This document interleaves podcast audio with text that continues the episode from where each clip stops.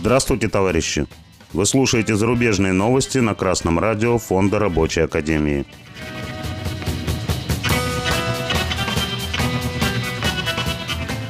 В сегодняшнем выпуске зарубежных новостей.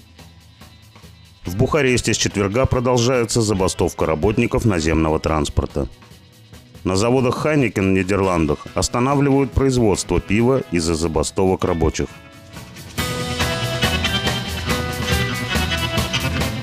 ТАСС со ссылкой на агентство Агерпресс сообщает, что с четверга в Бухаресте парализовано движение наземного общественного транспорта из-за забастовки работников Бухарестской транспортной компании.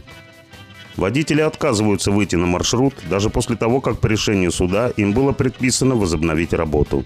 Генеральный директор Бухарестской транспортной компании считает забастовку незаконной и угрожает участникам увольнением и уголовной ответственностью – Лидер профсоюза водителей утверждает, что речь идет не о забастовке, а о спонтанном отказе водителя выйти на маршрут. Участники протеста требуют повышения зарплат на 10% и отставки генерального директора, который, по их словам, отказывается от диалога с ними.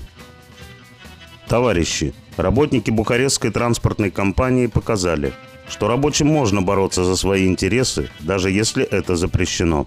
Капиталисты используют государственную власть, чтобы подавлять любые ростки сознательности и самоуважения рабочих. Но полностью искоренить стремление рабочих улучшить свое положение у них не получается. Чем сильнее обостряются классовые противоречия, тем быстрее рабочие понимают, что им нужно объединяться и самим заботиться о благе предприятия и его работников. Информационный источник Profibeer сообщает, что 14 января 2022 года работники Heineken в Нидерландах объявили забастовку. Они требуют улучшения условий труда и повышения зарплат. Переговоры о новом коллективном договоре зашли в тупик. Профсоюз работников обвиняет Heineken в том, что компания предложила повысить заработную плату лишь на полтора процента в этом году и на 2% в следующем – также в договоре нет обещанных пунктов о раннем выходе на пенсию и повышенной компенсации проезда. Компания заявила, что хочет продолжить переговоры с профсоюзом работников. Товарищи, обратите внимание, что при заключении коллективного договора собственники будут делать все возможное для сохранения своей прибыли. Чтобы пресечь изменения или удаление пунктов договора, которые важны для трудящихся, работники сами должны заниматься разработкой проекта.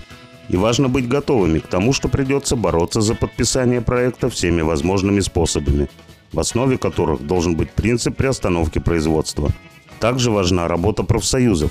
Если они объединяются и представляют интересы работников всей отрасли, а не отдельных предприятий, вот тогда собственники вынуждены считаться с интересами работников и, скрипя зубами, идти на уступки.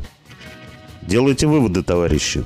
Можете всю жизнь прожить с надеждой на буржуазное правительство и начальство – а можете вместе со своими коллегами создавать комфортные и безопасные условия труда, которые позволят человеку работать с удовольствием.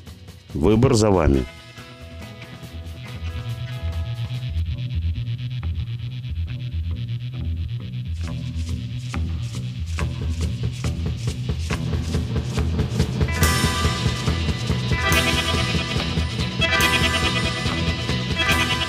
С вами был Беркутов Марк с коммунистическим приветом из Малой Вишеры.